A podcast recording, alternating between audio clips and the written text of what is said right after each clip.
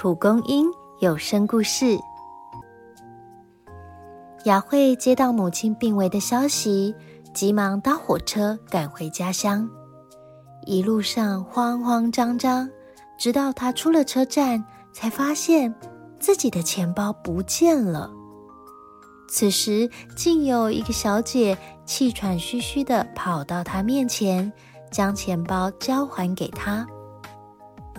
原来雅慧下车时把钱包忘在座位上，捡到她钱包的老先生跟不上她的速度，于是把钱包交给另一个高中生。高中生跑得快，却没有要出站，转而把钱包托给了要离开的小姐。每个人的善意一棒一棒的接下去。让雅慧能毫无挂虑的向所爱的母亲奔驰而去。遇到需要帮助的人，你会立刻上前协助，还是内心有很多纠结的声音呢？也许不是每一次我们都能及时给予帮助，但你要相信，每一个善意的举动。都能让世界变得更温暖一点。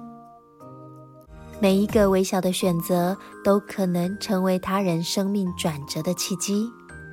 当我们愿意给世界一个微笑，相信也会有笑容回应。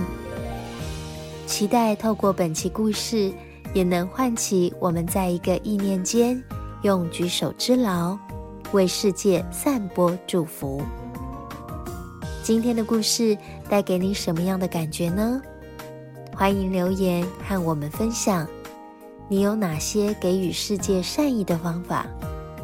让我们一起把爱传递下去。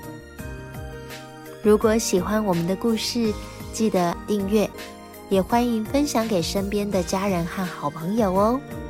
我们下次见。